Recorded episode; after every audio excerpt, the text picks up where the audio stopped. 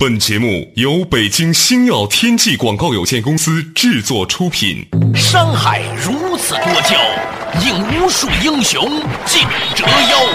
数风流人物，还看我是梁东。大家好，我是吴伯凡。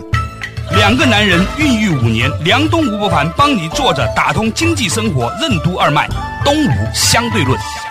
好戏马上开场。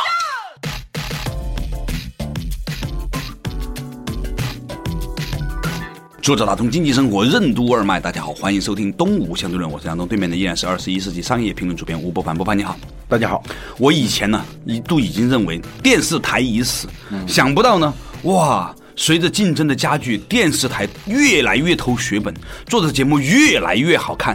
最近有一个节目叫《中国好声音》的，嗯。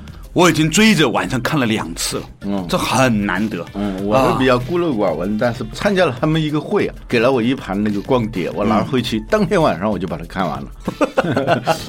我那天看的时候呢，有个感慨啊，第一个感慨就是，当年发明卡拉 OK 的那个人都没有想过，可能因为他的发明拯救了整个中国电视业，嗯，让中国电视业晚衰落了二十年，嗯。这是技术的一个逻辑，就是麦克罗汉说的，技术跟你发明的那个初衷会有非常大的出入，甚至是你完全想不到。对，曾经肯尼迪见到了一个人，他的顾问就给他介绍那个人，说这就是让你当上总统的那个人。嗯，肯尼迪很莫名其妙。嗯，告诉他，他就是把电视技术商业化的那个人。嗯啊，因为如果没有电视，肯尼迪肯定是当不上总统的。对，因为他的那个形象跟尼克松的那个形象，嗯，只有在电视上才能够表现出优势。我那天在微博上发了这一条，说因为卡拉 OK 的发明拯救了中国电视业这样的一个猜想，结果想不到后面有人跟的评价是，康熙大帝也没有想过他会对中国电视剧行业有那么大的影响，嗯，各种花嘛。很奇怪，那我看的这个时候呢，我也是被感动了。嗯，我不知道你被什么东西感动，我真正感动的是那些人的背景的介绍。嗯，哦，有一些唱歌唱的特别好的那些女孩子、男孩子，嗯，有农村来的。嗯，很多都是很小很小的城市里面来的啊，因为上台就是一个印象给我很深的，就是把那个鞋脱了啊，放在那个舞台上，对，光着脚，这个从来没见过的吧？对，这个基调你能感觉出来，就是光脚的不怕穿鞋的。对，那里头按照正常的电视逻辑，都是上不了电视的。对，电视它是综合的嘛，要求你的形象、你的声音。哎，这个节目之所以成功，有一点就是它打破了电视的这个逻辑。电视的逻辑是一个不能说高大全，但是它是需要各种各样的综合因素啊。这个总分比较高，而且不缺项，你才能够上台面。这个节目的标准就是唯声音是举，别的都不管。嗯，所以呢，他能够农村来的光脚唱歌的，没头发的啊，大着肚子的，还有一个失明的，是吧？这样的人是绝对不可能上。以前的选秀里面是没有的。对，所以他比当年很火的那个超级女声，嗯，跨出了很大的一步。嗯，天得一以清，地得一以宁，哈。嗯，一个事情你把一个点做到极致，就会带来一切。一就是一切，比如他主打的就是一把好的声音，对不对？嗯嗯。在我看来，嗯，我为什么刚才说感动呢？就是那一些来自于小城市人的梦想，嗯，还不仅仅有的，甚至城市都算不上，就是农村唱那种爵士风格的那个农村来的一个小伙子，二十六岁，对，他就是辽宁省朝阳市什么什么什么孙家大湾什么什么，就是一个农民啊，嗯，他唱的呢反差又特别大。假如你不看电视，你就光听那个声音，真的像是在百老汇的一个表演。对，那种声音之纯正，给你那种震撼啊，非常的强烈。说到这个地方呢，我从这个情怀引发到了对另外一个的一个想象。嗯，当年顾长卫曾经拍过一部电影叫《立春》。嗯，啊，它里面呢就讲到了那些铁岭啊、包头啊，甚至更小的一些城市。当然，包头现在大城市了，铁岭是大城市了哈，就可以比铁岭和包头还要小的城市。宁芬呢，就是贾樟柯的那个电影里头啊。对，包括站台的电影里面所讲述的。呃，在那种地方，居然还有很多人。要学芭蕾舞，然后呢，诗歌，嗯，美声唱法，嗯，这种来自于我们想象当中没有这些文艺的地方的文艺青年，嗯，那是真文艺青年呐，嗯，我就想起了我。嗯我是一个从四川一个很小的地方叫攀枝花的地方出来的人。嗯我以前很羞于这个，我是中学的时候才用攀枝花举家经常听不到你说你是攀枝花，我一直以为你是从大城市广州广州来的。后来我是中学的时候举家才一起移民到的广州哈，长期我在攀枝花。在那个时候，我们小的时候有个很强烈的自卑感，就是说觉得广州那才是真正的大城市，它意味着更时尚的生活、更好的教育、更全面的成长的机会。所以，我们其实在一个小小的小小的地方，又怀揣着一种大大的大大的梦想，那种的情怀，嗯我觉得是中国好声音一下子把我那个东西给激出来了。嗯，老吴，你知道吗？我后来发现呢、在我周遭的朋友啊，绝大部分在大城市混得很好的，都是当年在小城市里面的人嗯，这让我想起有一个作家叫路遥，啊。他的第一部小说叫《人生》，写一个农村的有志青年高加林如何如何个人奋斗啊。嗯，那个里头我记得有一个情节，他是在农村里头当小学老师，但是他想的事情跟他的环境来说是不着调的。对，他就是去找那些旧的别人要扔的那些参考消息，嗯。就来看，然后自己做笔记，中东研究，嗯。非洲研究，就这么一个人。还有《平凡的世界》也是路遥写的，嗯，主人公也是农村的，也爱看参考消息，嗯。也爱去关心他本来按常理是不应该关心的那些事情。但是你想想，在那种情况下，他的爱好是跟他的生命连在一起的，嗯，是一个打死他都要干的事情，不给任何报酬。他都要干的事情，这些人不管他是唱歌也好，跳舞也好，研究国际问题也好，写小说也好，他是跟他的生命连在一起的。我感觉哈，嗯，我们都说这个环境所创造人，但是有些时候呢，是这个特别荒漠的环境，突然一个石头缝里面冒出一个人呢，却真的变成了齐天大圣。嗯，他有一种与生俱来的在灵魂里面的那一种的高贵的东西。嗯，我想起立春那个片子里面，那个在很小的城市里面每天练美声唱法的人啊，他为了不影响别人，因为他唱的那歌，别人认为又不像秦腔，又不像是京剧啊，还不是流行歌曲，啊，在别人眼里头他是怪胎嘛，嗯。他到一个废弃的古塔呀，还是一个就是破庙里头，嗯，去练歌去，嗯。你知道那种情况下练出来的那个技艺啊，完全是你在这个正规的这个场合里头不可企及的。所以它能够创造一种奇迹，就像你刚才说的，真正具有强大生命力的植物和动物，它不在那个热带雨林那个地方，嗯。而是在沙漠里头，嗯。或者在沙漠的边缘，有一种树叫胡杨啊，嗯。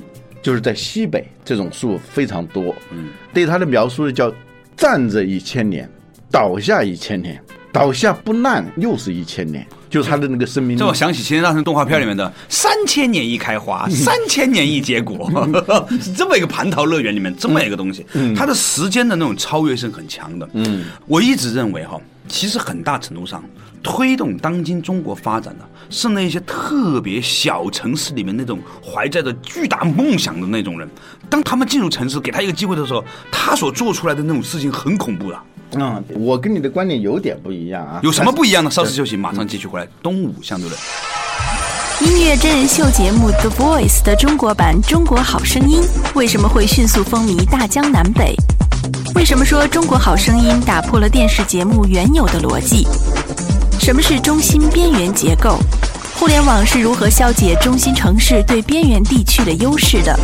欢迎收听《东吴相对论》，本期话题：被埋没的人才。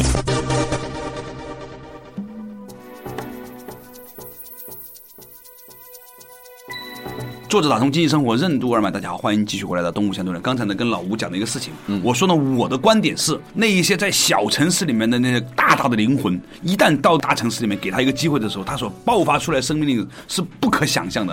啊，老吴说，我跟你有小小的不一样。嗯，跟你一样的地方呢，是我认为在这种地方，由于这种环境的恶劣性和挑战性，反而能够激发他那种内在的能量，对。使他迸发出在正常环境里头不可能有的那种生命力。他真的是把内在的，在他生命底层的那些力量给调动起来了。这个时候做同样一件事情，他是用心在做，嗯，有的人是用脑子在做，嗯，有的人是既不用心又不用脑子，就是用手在做，啊，或者是就随波逐流的那种状态，他的回报是一种同时性的回报，就是说他做这个事情本身就是一种回报，对他来说，而不是他要做好这件事以后。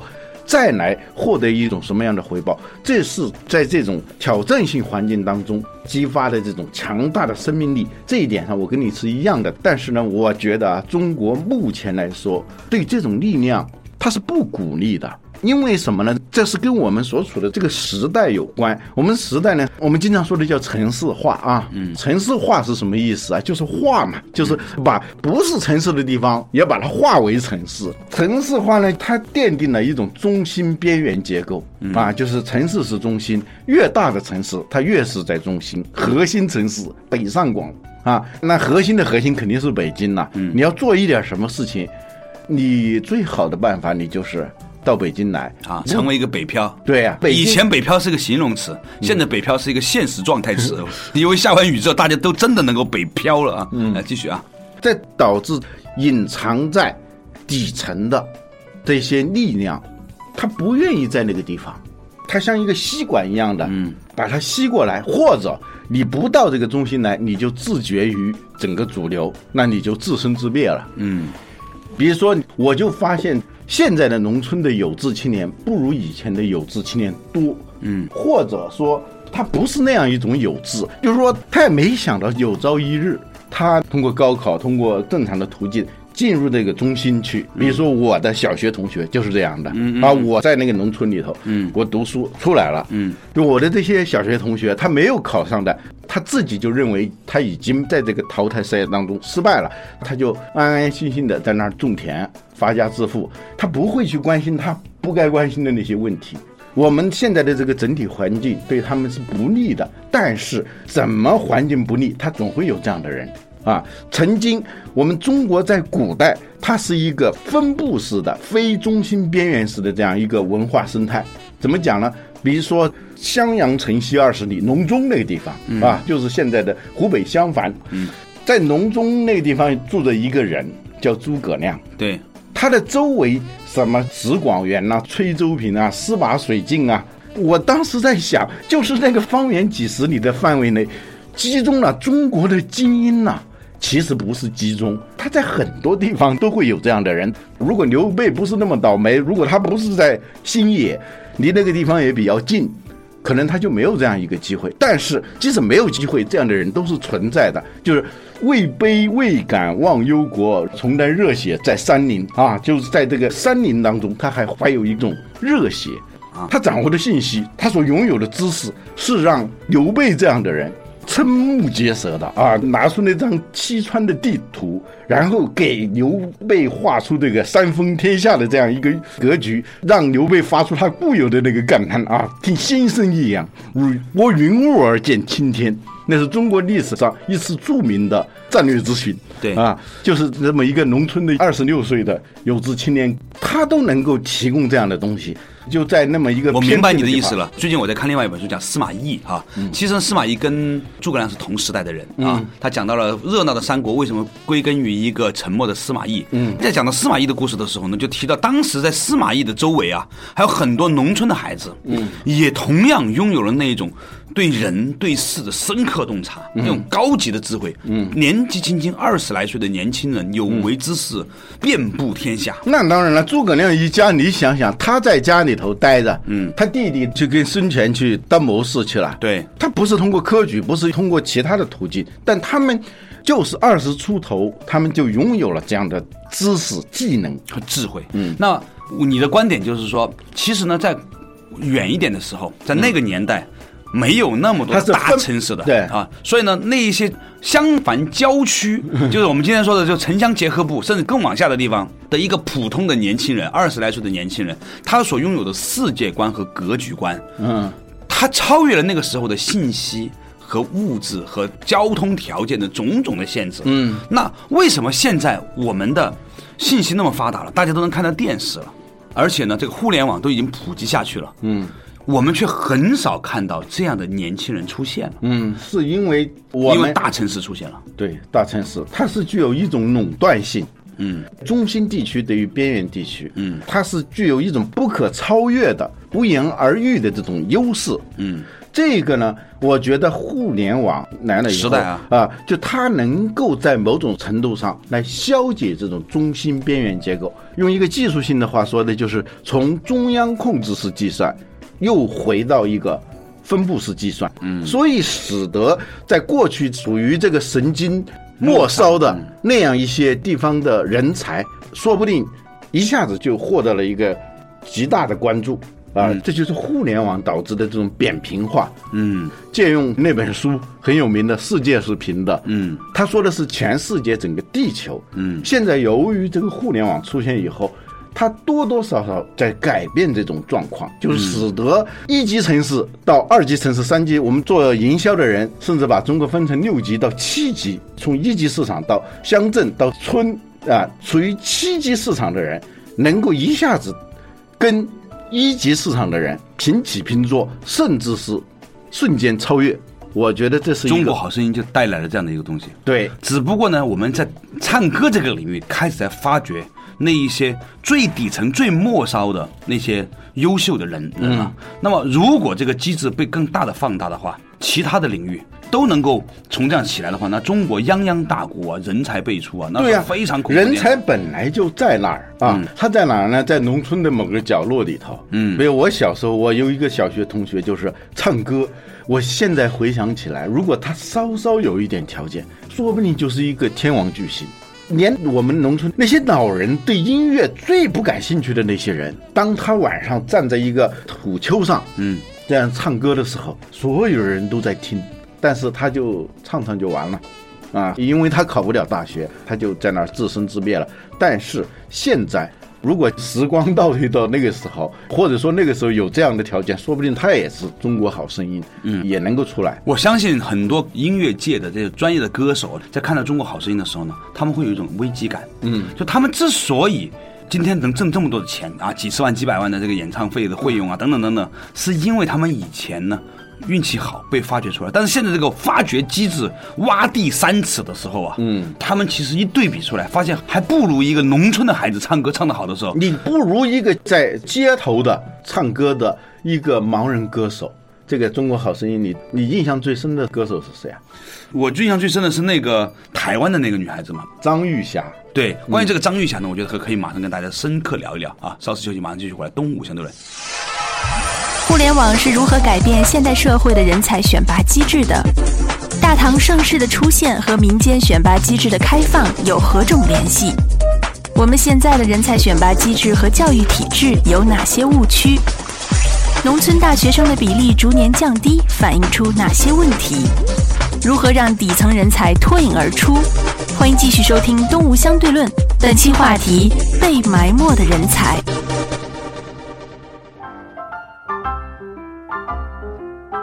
做打通经济生活任督二脉，大家好，欢迎来到东吴相对论。较早之前呢，我和老吴啊讲了一个话题，就是呢，由于我们现在这个机制能够挖地三尺，也许会带来一个很大的变化。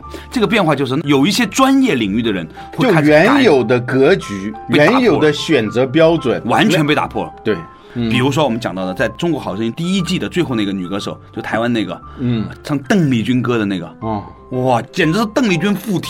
啊，尤其是那一段念白出来的时候，真的是很穿越嘛。对，你想想，我们经常在地下通道里头，在街头里头能够看到这样的盲人歌手。嗯，我们有时候也觉得他唱的不错，但是呢，在那种情况下，第一，我们首先有个印象，这街头歌手肯定是水平不行的。嗯，第二呢，我们在那个地方匆匆忙忙走来走去的时候，不会认真的去感受。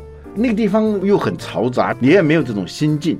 有一个试验，那个人的名字我忘了，就世界著名的小提琴家，嗯，总是在全世界各大音乐厅里头表演的这样一个人，就他做了一个试验。有一天他在纽约街头，嗯，拉小提琴，嗯，那个反应结果很有意思，就是大家都是匆匆忙忙、匆匆忙忙，偶尔丢一个硬币，没有人来驻足来听，可是最后是被一个乐迷认出来了，这才发现哦，大家又围过来了。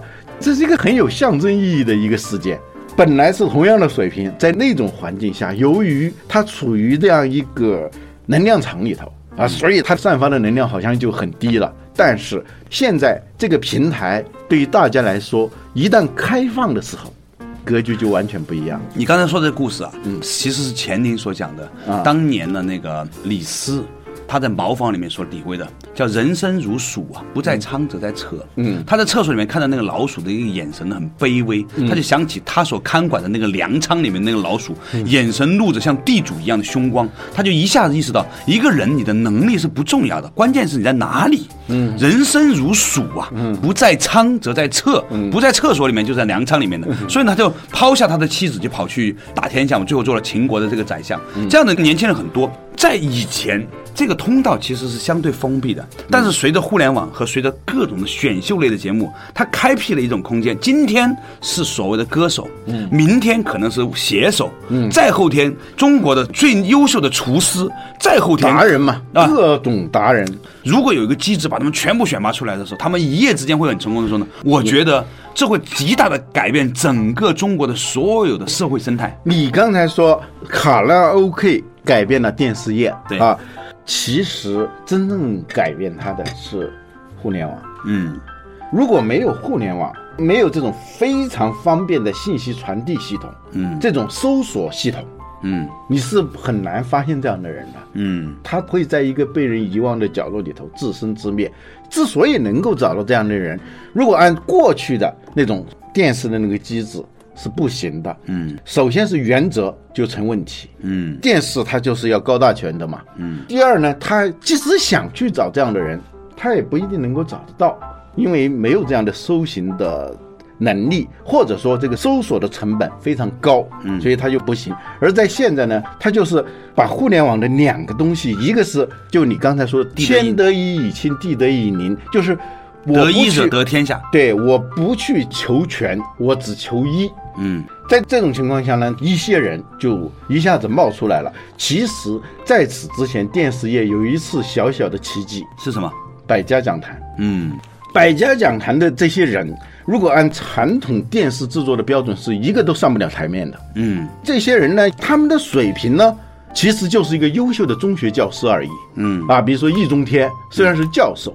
啊，他其实就是一个我们在中学时候也能够见到的很尊敬的一个中学老师，他能够把一些通俗的东西讲得非常的精彩。于丹其实都是这样的人嘛，是吧？嗯。但是这样的人，按传统的电视是不可能上来的。现在用这种只求一不求全的这种方式，让他们在这儿讲。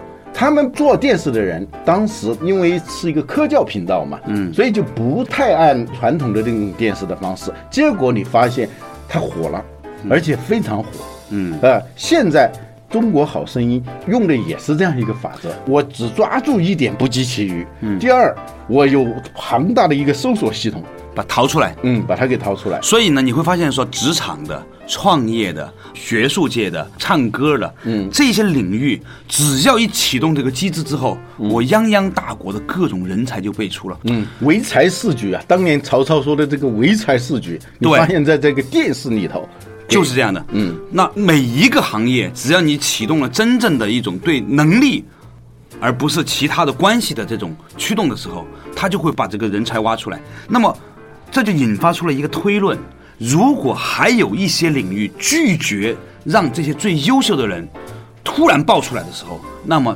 这些领域就会变得没有生命力。比如说官员的选拔体系，嗯，唐朝之所以能够成为如此兴盛的一个朝代，它有两个因素。第一个呢，它的开放性，它是对外开放和对内开放。对对外开放呢，就是说很多蓝眼睛的人、啊色目人啊也能够成为他的高级公务员啊。对。第二呢，唐朝它本来是氏族嘛，它是延续下来的，它是一个贵族系统，但是它在保持这个贵族系统的前提下，它开放了另外一个通道，嗯，就是民间的这个选举机制。我看过一个数据，呃说唐朝的时候啊，有超过百分之七十以上的做状元的人，嗯祖上三代是没有中过举的。换句话来说呢，他完全不是那种状元家族出来的，或者是不士是所绅阶的。谓的书香门第，对啊都是寒门。比如说宋朝的范仲淹，一代名臣，对吧他小时候上学的时候，就带着一大碗粥，嗯，然后横一下、竖一下就分成四块了。那粥一凉，它就会凝固了嘛。对就是一天分四次吃掉。就是这种寒门，他通过这种科举制度，最后成为一代名臣。他的两个开放体系，导致了盛唐的这种气象。对，嗯所以呢，我觉得哈，我们对于选秀节目的看法是怎样的？如果你把它作为一个娱乐的去看到它的炒作，看到它的各种恶劣的东西的时候呢，它有很多很多的问题。但是选秀类的东西，如果你把它放在一个更开阔的社会机制里面的时候，你会发现，其实它提供了一个很好的一种样板。嗯，这种样板就是如何激活来自于民间的真正的生命力和活力的东西。来自于底层，来自于草根，来自于民间的这种鲜活的力量，一种接地气的这种力量。对这个东西给到我们的一个启示就是，如果我们这个社会各个领域都真正的能够对下层开放，嗯，那么这个国家是不愁没有人才的。嗯，所以我觉得我们的选拔机制，包括我们的教育体制，应该做一点反省了。对，有一个数据，我不知道准确不准确，说八十年代的时候，清华大学的学生当中啊，来自于农村的生源啊，嗯，占了超过一半以上，百分之六十几，嗯，现在是百分之二十几。我们越来越发现，那个时候教育资源它是相对是扁平的，你知道吗？对机会相对均等的。对我后来我在想，我幸亏在那个时候上了大学，如果在这个时候上大学的话，我很可能考不上。你充其量上一中专，你想，我所在的那个乡镇的那个学校，跟当时的北京四中这样的学校，差别并不是那么大。说实话，嗯第二，考上大学以后，你知道我带着十二块钱上北京的，嗯现在你不行了。嗯，所以，一个社会的活力，我觉得这种开放的活力，尤其是对内开放，尤其是对底层开放，对边缘处开放，嗯。那这个活力是不可估量的。而我个人认为，最要开放的就是官员选拔的这个机制，并不是不可以。唐宋元明啊，一直到清，中国历朝历代都有那种从最底层选拔干部的机制，而底层的人向上走的这个通道受阻的话，最后受害的一定是整个国家的发展速度。嗯，对，这是我今天想跟大家分享的一个东西。从《中国好声音》里面，我们看到，其实一个有效率的国家，嗯，应该是允许更多的最底层的人有一个更扁平的、更好的一个通道，被更多的人认识，并且为更多的人服务的。高手在民间，我们老是在这么说。关键是你如何有一套搜索机制，嗯有一套选拔机制，能够让真正的各行各业的高手们能够喷薄而出，嗯啊，我泱泱大国十几亿人，本来就根本不缺人才，缺的只是一个好的发现他们并且放大他们的机制，仅此而已。好了，感谢大家收听今天的动物相对论，我们下一期同一时间再见。